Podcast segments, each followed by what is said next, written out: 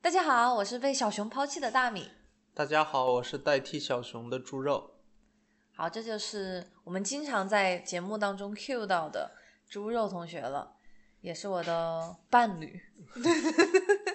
经常在小宇宙留言的就是我，刷存在感。我们的忠实粉丝，今天我们邀请他来呢，相信大家已经看到了我们的这一期的题目，讲的是比较敏感的，但是又充满金钱味道的互联网的事情。也不算互联网吧，是我个人的一些职业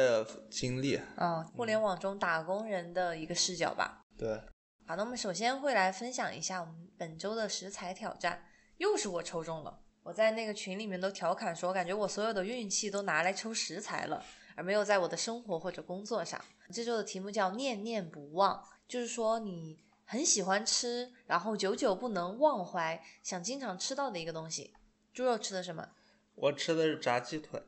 谁做的？阿咩做的。阿咩是谁？他不知道。阿咩叫你啥？我是大米。哦，大米做的，大米做的炸鸡腿 是我这周吃到的食材。首先，这个鸡腿大米处理的就特别好，他把鸡腿切花刀，然后撒了各种调料，有神秘的粉末，他并不知道配方。然后这样就很入味儿，然后放在空气炸锅里炸的，外表金黄，外焦里嫩。嫩。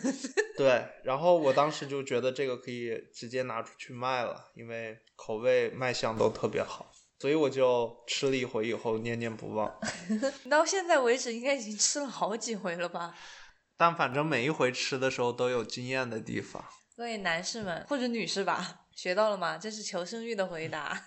我自己真的觉得还不错。那个神秘的粉末其实就是。孜然粉、花椒粉、蒜香粉和一点盐，我把它们按照随心所欲的比例混在了一起。所以每次空气炸锅，我要炸任何的一些没有调料的东西，我就会撒点那个粉。然后鸡肉的话，要跟大家提醒，如果你们想尝试的话，一定要腌制一晚上，这样会更加入味哦。而且为了它的颜色的话，我有加一点的老抽。大家知道老抽其实本身的盐味不是很重嘛，主要就是为了上色在。可以看到时候的图片。看有没有让你们也心之向往。假如大家都十分喜欢这道菜，大美可以把制作流程分享在评论区。你这你自己去写了。好，我来分享我的念念不忘。我猜如果是小熊在的话，已经知道了我肯定是要去吃火锅的。我和猪肉今天去吃的一家火锅，我觉得是在西雅图这边比较正宗的。然后因为它又是自助的系列。所以在这个小分类呢，是当之无愧的第一名。如果刚好有西雅图或者来西雅图玩的朋友呢，可以去试一下，叫火焰火锅，火焰还是火焰？火焰，我觉得念的“炎在 Bavio，不在西雅。哎呀，大家有可能不熟悉，就是大西雅图地区嘛，真的很严谨。因为有两家店，大家去搜搜拼音就能搜到 火焰的拼音。他家服务也特别好。虽然服务员没有很多，然后装修也不是算特别豪华，但每次他都是先比较热情的欢迎进来，然后给你菜单，加水，包括上个小料。对他们现在也是因为疫情，所以不允许自助打小料，所以就是他们会给你把小料配好。这明明是我的食材，你为什么要介绍这么多？你就听着就好。我喜欢它的点是在于，大家知道自助的话，其实有一定局限性，比如说你想吃的菜，它刚好不在它的菜单里呢。这家最特别的是它有杏鲍菇，而且量给的还比较足。他们家的肉也是比较偏瘦的羊肉和牛肉，所以吃下来的体验不错。它可能没有之前我们有时候也经常去吃的快乐小羊那么的像猪肉，觉得装修种类少。对它装修没有那么豪华，但是可能比较适合私密的环境，然后也安静一些。我觉得快乐小羊不算装修豪华，装修豪华可能是豆捞。但我其实不是说装修豪华，我就可能是觉得稍微有一些年代感，可能不是装修特别新的那种。明白。而且它没有特别的强调中国特色吧？但我觉得它的底料是最好的。快乐小羊没有那么辣，和它能媲美的可能就是荣成了，但是荣成又没有自助。对，还有大龙燚，大龙燚去的不多了最近。对，这就是我们本周的念念不忘。如果你有什么念念不忘的食材或者菜肴，可以在评论区告诉我们。今天邀请猪肉来，其实是猪肉自己已经跟我 踊跃的提了好几次，他想来上节目。对，就是聊一聊。可能我平时是开车的时候跟大米聊天，发现有些经历可以给更多人听到，这样有一些借鉴意义，然后让他们也少走一些弯路。嗯，给给大家解释一下为什么我们老在开车的时候聊天，因为我们去西雅图要一个多小时，我们每周都要去一次，就来回大概有三个小时的那种尴尬时间，对，我们就必须得聊点什么。猪肉他今年年初刚换的工作，对，今年一月份。可以透露一下是从什么跳到了什么吗？我之前是在你们有没有签保密协议啊？公司没有，就是你 说你在什么公司，这个没有保密协议。说吧。我之前是在亚马逊，现在去到了中文叫什么？你就说英文吧。英文叫 Global Payments，全球支付。他他自己翻译的。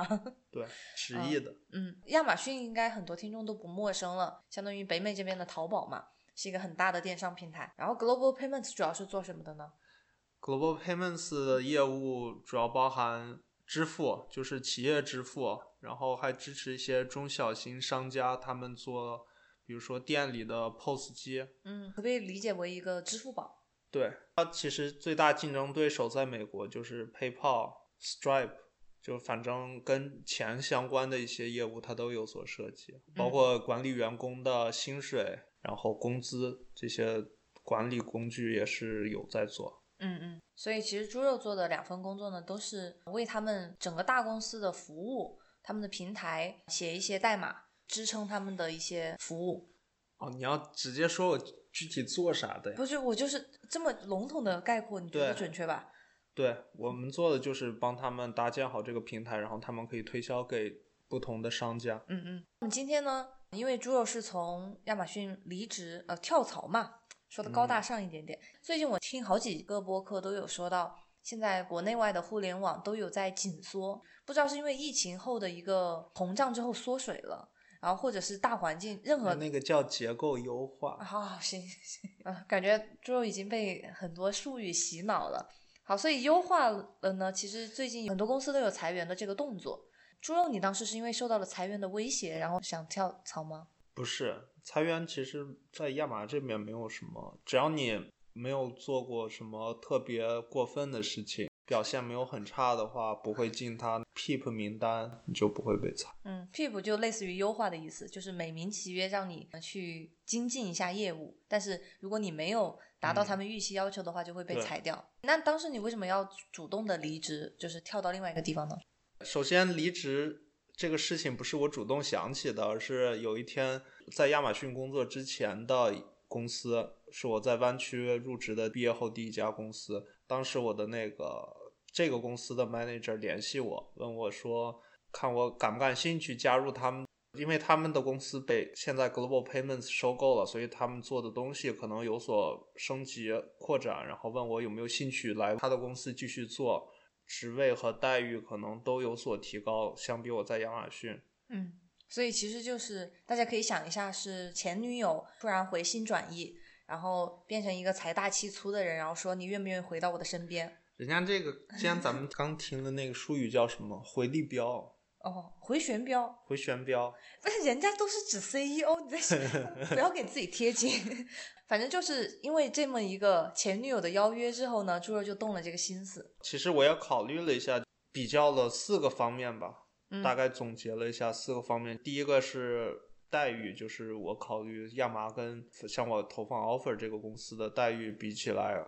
亚麻待遇会稍微差一点，但是我听说像这种互联网大厂啊，不管国内外，其实在整个社会上来说都是薪资比较优厚的吧？对，但还是有高有低，就是即使大部分工资都已经超过平均收入或者什么一个标准以后，但其实你还是会明显感觉到不同公司的待遇也会有差别。嗯，互相之间会有在就是悄悄的内卷，是吧？对，因为他们有时候挖人的话会。亚马逊向外挖人，他们也是肯定会去找其他互联网大厂。这样，假如他们的薪水开的没有诱惑力的话，那其他的互联网大厂人也不会被挖过来，互相这样竞价的一个。嗯，我之前在那种类似于求职论坛吧，看到大家也是的。一般进互联网很流行，隔个两三年吧会跳一跳槽，因为大概率的话，你的职位或者你的待遇都会有一个可观的提升。对它相比你在公司自己打拼然后升职，这个单纯从金钱或者从收益上来讲，跳槽的收益会更高一些，因为嗯它可能直接是跨一个 level 的这种待遇的差别。嗯嗯，所以这是一个很大的驱动力，是吗？对，算是一大驱动力。那你的前公司为什么会愿意花比较高的金额邀请你再回去呢？因为他当时我的呃前 manager 他就问我，就说你现在在亚马逊工作，他就比较开门见山的就说你是做什么职位的，然后薪资待遇是怎么样？因为他也明白，其实 Global Payments 虽然也是一个大公司，但它不像亚马逊那样是一个比较有名的 IT 公司，知名度很高，然后做的技术可能也稍微比较前沿一些，他可能会觉得只有在待遇方面打动我更具有说服力。所以他当时就有问我工资薪水大概是什么范围，然后我给了他一个范围以后，因为我前 manager 人也比较好，他会给我一个比较有竞争力的待遇，然后让我去考虑一下。相当于是他觉得要有足够多的薪水挖我过来，所以他会给我一个比较高的 offer。嗯嗯，所以他还是比着来的嘛，也不是就是你漫天要价，然后也不是他就是随心所欲开一个数字。收购之后，其实他的决策权也受到了一定的限制吧。对，其实这方面他还需要有层层审批，他找他自己的上级，然后去整个部门里的考虑那个叫 budget 预算，整个部门预算来决定说这个人需不需要这么高的薪水或者怎么样。嗯嗯嗯。其实据我自己的观察啊，就是从本心来说，更吸引你的不是钱，或者不只是钱。对，钱是一方面吧。然后我当时其实，在亚麻也是正在准备升职材料，其实升职之后我的待遇也能提高一些，所以钱会多一些，但也不是说多到我毫不犹豫就会去到另外一个公司。方面其实更打动我的就是工作内容，就像我刚才说的，亚麻的工作内容。整体来看，你从作为一个旁观者来看，他们的技术，包括他们针对的人群，还有他们整个系统的架构，都是属于前沿的。但其实分配到每一个个体，你作为一个开发者，在这个 team 里，其实你贡献的东西没有那么显著。说白就是你的影响力，你做的东西的影响力并不是很大。嗯，呃，其实猪肉的这个决定肯定是基于他个人来说，他觉得是最优的。但是很多人可能他们现在还在压麻，然后也可能打算长期的待在这样的大公司里面。就像有的工作，他会更加按部就班一些，可以理解。我觉得亚麻更像一个拧螺丝，你能够预见你大概会做哪样的工作，然后你和怎么样的团队合作，是吧？对，但其实这个没有一个优劣，在我看来就是还是完全个人喜好。你喜欢做更具有影响力的活儿，但可能这个活儿的技术含量没有那么高，或者你想做一个技术含量还可以，但可能你做完以后，你只是参与了这个项目开发的很小一部分，所以就是两方面你需要做一个取舍，就很难出现说你。当然，你假如是一个很厉害的程序员，你的 title 亚马逊内部 title 很高，带领整个一个 team 做一个很大 project，这时候你可能会做到那种又有技术含量又影响力很大的产品，而且是完全由你领导开发的。但这种嗯机会可能你需要花五到十年的时间，到了那个职位才可以有这样的机会。嗯，所以那你现在的新工作的话，你觉得是一个自己比较有决策力，然后也能够加入自己想法的一个，因为我大概了解说这个工作需要怎么样的技术难度吧，嗯。就是我知道它不会特别难，然后更多的其实你，因为我这个新工作是带有一点管理，我要带领一个团队去做这个事情，它需要你同时考虑的是人员分配，就是你可能对于一个问题，它不是很难去解决，但你个人可能没有这么多的精力去把所有这些问题都解决掉，这时候你就需要你的组员去做这些事情，嗯然后同时，你可能需要站在一个更高的角度，说我怎么能让这个项目整体的开发流程更有效率，让他们遇到的阻力更少。同时，有一些大的考虑，就是说这个项目做出来了之后，它怎么样会被更多其他的团队，或者怎么样会让别人更好的去使用它。嗯你不会去单独考虑说一段代码该怎么写，而是去可能需要考虑更宏观的东西。那可不可以说，就是因为你在亚麻，就是即使你短期之内会升职，但是没有办法到一个小组领导，所以你觉得不能有更多的自己的想法？其实我在亚麻最后两段做的项目，大部分时间是我在领导。可能我不是说我的 title 不是领导，而是说我负责带领大家去做一个事情，把这个呃每个人的活儿或者我自己的活儿跟其他人的活儿合并到一起，嗯可能我会作为一个负责人去做这个整合的工作，但不是作为一个领导者。哦，明白。我就是发现，其实即使这样的话，你在做这个活儿的过程中，也会觉得，就是这个活儿即使整合到一起之后，它还需要其他团队的协作。可能你感觉你现在整合了到一起，但它只是这个更大的项目中的一个螺丝钉。就是还是亚马逊它这个网络太庞大了。对，而且你也不知道，其实这个东西大公司的周期会特别长，所以你开发一个产品，说白就是你代码写完了，不代表它立刻能被客户使用，它需要有很长的测试周期，同时也需要做各种稳定性测试啊什么的。这个质量提交给客户的时候是保质保量的，而不是说会有很多 bug。但这种东西就是在大公司需要很多的时间，因为你每一步都需要人去。每个人去合作，每个团队去跟你配合，这样的话，你这个周期特别长。其实我最后一个项目到我走之前，我们只是完成了 beta，就是测试，对，就是 beta 阶段的测试，它还没有正式的面向所有用户，嗯所以我其实当时是觉得这部分的技术性的工作已经做完了，剩下的可能更多的是一些运营上的事情。嗯，总结来说，可能在亚马逊做的事情周期长，他们的主要的诉求是求稳。然后你现在的话，可能周期会短一点点，项目小一点，但是能放到更多自己的创新、自己的想法。更明显的一点，其实我当时在亚麻做某一个项目的时候，其实那部分工作要跟其他团队去合作，但其实每个团队他们有自己的优先级，即使这个项目他们要跟你配合，但可能这个项目在他们的优先级里不是很高。这时候你可能需要考虑，就是说你跟这个人合作，他可能没有时间去跟你合作，所以你这个项目也会被搁置或者被延误。嗯嗯，就很多时候你你做的事情只有等待，而没有任何呃实质性的输出，然后这个项目也只能搁置在那里，所以这种感觉也会让有点难受。那听起来感觉在亚麻这样的公司，其实如果你想摸鱼的话，还挺容易的吧？对啊，摸鱼，我觉得首先大公司他们一般都是五六点左右就基本上没人了。嗯，我刚来公司的时候，其实我当时是想好好表现的，所以可能我想待到五六点之后再工作一会儿。自愿加班。对，但其实你后来会发现，你这个过程是被强迫。大家五六点加班，很多时候是发现别人五六点已经下班了。这时候你比如说要去提交一段代码，需要让别人帮你审批，或者你需要找其他 team 去问一些东西，嗯，或者需要跟他们合作去开发一个东西，结果你发现他们已经下班了，那你无论如何你也没办法去继续工作了。你有点愤愤不平，就想加班加不了。对，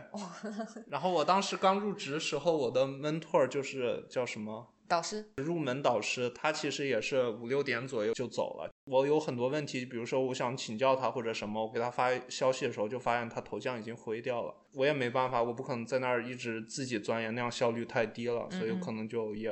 五六点左右就。久而久之，可能大家的习惯都变成了五六点准时下班。嗯，这方面，我觉得他工作的摸不鱼饱和。就是你要说五六点下班，然后虽然有一些活儿，但你完全可以有理由说，因为其他 team 的人不在或者怎么样，这样去算是一个摸鱼吧。然后你还不满足，大家其实评论区可以猜一下猪肉是什么星座的，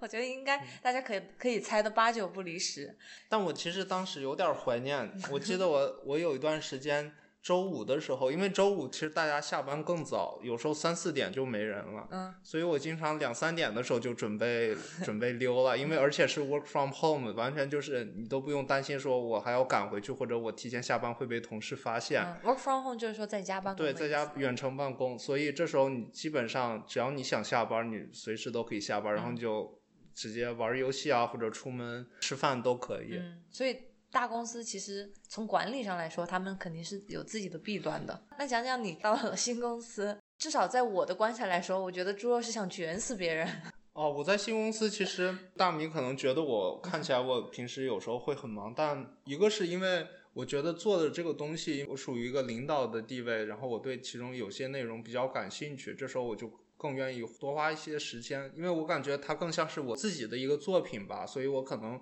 会追求它更完美一些，所以我会花时间做。另外一方面就是整个你负责管理的这些人，他们可能随时可能会有反馈给你，这时候你需要给他们指明接下来要做什么，或者他们做的哪一步有问题。这个其实也需要花很多时间去跟他们沟通。可能我加班儿一半的时间负责跟组员去沟通协作，另外一半时间就是我自己开发。嗯，是一个很负责的领导啊，人设立住了，在我这里。可能之后项目没那么赶了，我也会放松下来。但其实我算了一下，每天早上我的正式工作时间可能要到十点十一点，嗯，所以可能晚上虽然六七点左右才下班，但其实平均工作时间也没有很长。嗯嗯。之前在亚麻，每隔几周吧就会见到你 on call，我觉得那个时候其实你也挺忙的。对，那个其实不叫忙，on call。先解释一下什么叫 on call 吧。on call 就算是值班吧，通俗来讲就是值班。每一个团队它有已经开发上线的项目，这时候就需要你们团队每周去指定人去维护这个项目。假如这个项目突然有错误，导致它不能使用，会影响到已正在使用的普通用户的话，这种是一个亚马比较重视的问题，它就要保证这个项目随时随地都可以被正常使用。嗯因为亚马还是一个相当于电商平台嘛，所以大家想象一下，比如说你在淘宝的时候，突然发现付款的界面失灵了，那个时候肯定淘宝后台它也是会万分紧急的先把这个问题解决掉。同理，在亚马逊的话，他们就会有不同的部门负责他们的那一个螺丝先是能够工作的，保证它的基本运营，所以他们就需要有人二十四小时的值班。对，其实这个值班你在工作日来讲的话，你不需要花太多的时间。就假如出现问题了，你需要去修；假如没有问题，就说白就是你运气好的话，你这一天也可以过得很悠闲。相当于你也不是随时随地都是在一些嗯系统崩溃呀、或者等等程序的问题。对，但这个我觉得给你的更大的压力是来自于它的不确定性，因为你相当于是要处理随时有可能发生的一个突发情况，你并不知道这个突发情况会严重到什么地步，也有可能会花你一天的时间却没有任何进展，这也是有可能的。这时候你就可能需要让你们组里的一些资深的程序员去帮你来研究这个问题的原因是什么。但整个这个未知的过程会让你有点恐慌是或者有点压力，因为随时有可能你会听到警报声，然后你需要去检查到底哪里出问题，你有可能一时半会儿找不到原因，这些都是有可能的。嗯，作为一个家属的话，有好几天晚上就睡前我都很紧张，怕在睡梦中被叫醒。确实有被铃声弄醒过几次。他们还是一个专，这可以说吧，他们有一个专门的插件，相当于不叫插，就是一个软件，它手机会震动，震动声音类似于 iPhone 的安博警报。嗯，就是一个比较刺耳警报。对你也可以改那个声音。但你们那个程序是不是在苹果那种商店能下到的？得自己下，对，就是因为这个很不人道。同意授权以后，它会强制的控制你一些手机权限，然后这样它可以随时随地触发这个警报。嗯嗯。而且当时因为在亚马逊的时候组人比较少，所以感觉很快就会轮到一个人去值班。对，刚开始我还是比较幸运，当时我刚入职的时候，组里大概有十多个人吧，然后我可能过了有大半年的时间才开始准备这个值班儿。后来因为我们组有一些人员优化调整，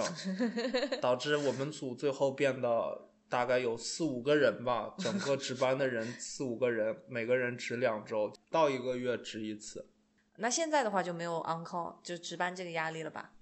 对，因为我们现在这个产品，首先没有正式的投入使用，另外一方面就是，即使正式的投入使用了，其他公司除去亚马逊的公司，一般这种紧急问题也会放到第二天去解决，嗯除非当然是特别严重的问题，可能会有加班，但一般大家还是保证说这个产品只要能正常使用，它不会出现特别严重的问题，即使是影响到有一些客户的情况，这也可以推迟到第二天。好的，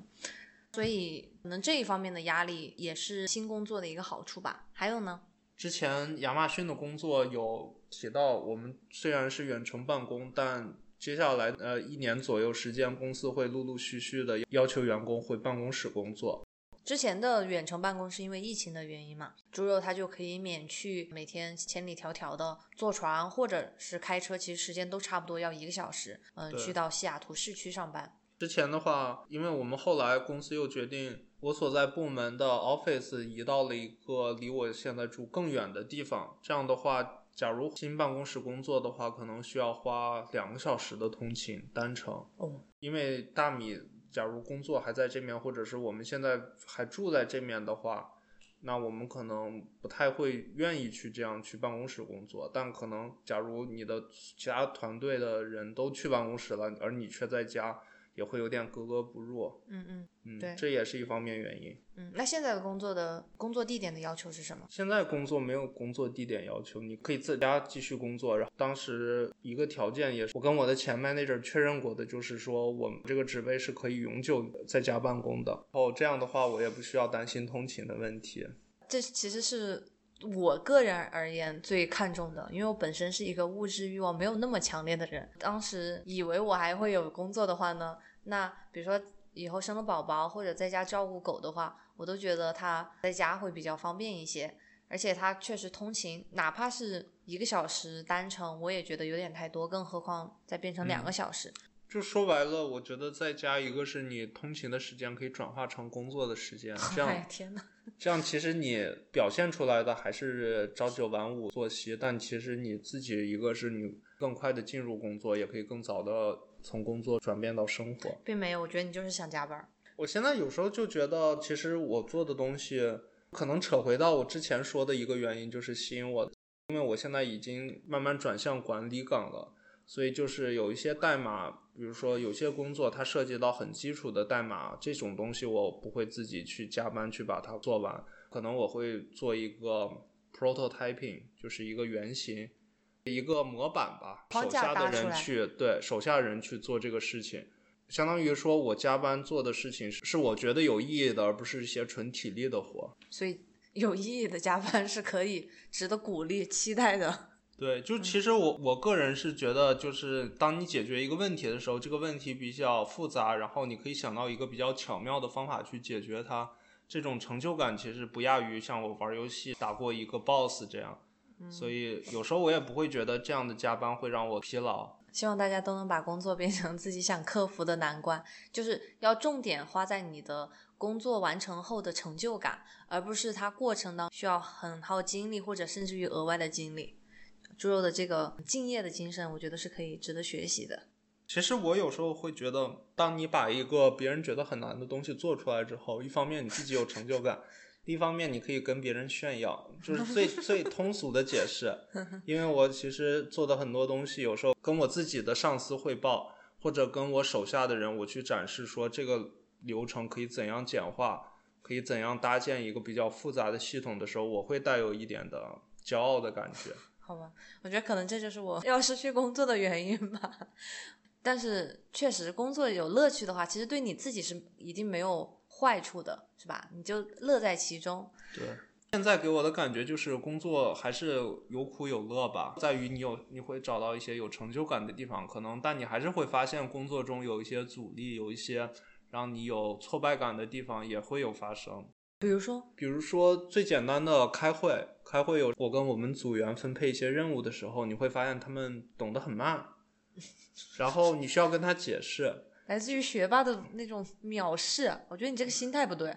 对，但但其实我是觉得，这些人他们假如工作上表现出了消极或者什么态度，当然我现在换位思考，可能我会觉得当时我的 manager 也会这么看我，说当你表现出一个消极，或者说你做的东西别人即使指出问题，你但你却还是没有改正的话，这种或多或少会让人觉得很不可接受，也会让我心情变坏一点，但我不会直接反馈到跟他们的交流当中，而是会让我自己觉得。说，也许这个应该有更好的解决办法，但我有点失望。我之前在亚麻的工作压力，其实有时候是来自于我的上司，他对于我的期望比较高，或者他觉得我有些东西没有做好，然后这时候我给我的压力会更大一些。相比较我现在在新公司，我作为领导别人，发现他们没有达到我期望的这种压力，这个压力是会小一些的。但其实这个压力变小不是我跳槽的一个主要原因，我只是想说一下，其实不管你在哪个公司，不管你的职位发生了怎样的变化，不管你工作内容有怎样变化，只要有工作，那你一定会有压力，也会有成就感，这两方面是永远都会存在的。那如果亚麻现在给你也是一个领导者，跟你现在的职位、职级都差不多的，你会回去吗？职位职级都差不多，那可能我要看一个是看做的事情是不是我真正感兴趣的，另一方面我就要考虑，比如说职位对应的薪水是多少，假如亚麻的话，即使同等职位，也可能会比我现在的薪水会高一些，这样我也可可以考虑回去，这是一个可能。还是会考虑说，你让我做什么？你假如还是让我拧螺丝的话，那我就不会考虑。或者说，我的工作内容百分之九十的时间还是要应付 on call 或者其他一些 team 比较琐碎的事情，那我还是不会回去，就这么简单。如果你是一个领导的话，你现在这个职级的话，那些问题存在的几率就会很小了呀。不是呀，其实你作为一个领导，你假如只是为为了维护一个团队，但你这个团队其实拿不到任何做很大项目的机会，这个领导对我的意义也没有很大。因为我现在其实更多的发现，我作为一个领导，我不喜欢成为那种只负责指挥别人做事的人，我还是希望作为一个可以成为他们跟随的一个榜样吧。我去帮他们作为一个技术上有权威的一个人去指导他们做一些事情，这是我更希望成为的领导。但其实你在亚麻很多公司，包括我之前的团队的话，作为一个领导，那你更多的时候只是关心人事的安排，而不会关心你做的东西。很多 manager 他可能对于自己手下人做的事情并不是很了解，从技术上，他可能只是关心说你这个东西什么时候能做完，做完之后我好跟我的上司去汇报去邀功。那这种情况可能不是我想做的。好啦，今天我们听猪肉介绍了很多关于他求职跳槽之间的种种心路历程，以及他对工作的一个态度吧。总的来说，我反正自己是学到了很多的。然后大家猜到了吗？在我们节目的最后，竟然因为猪肉要连环的开会而错过了我们的正式的结尾，那我就来帮他打板吧。如果你对他有任何的问题的话，欢迎在评论区告诉我们，他也是我们的评论区常客哟。拜拜。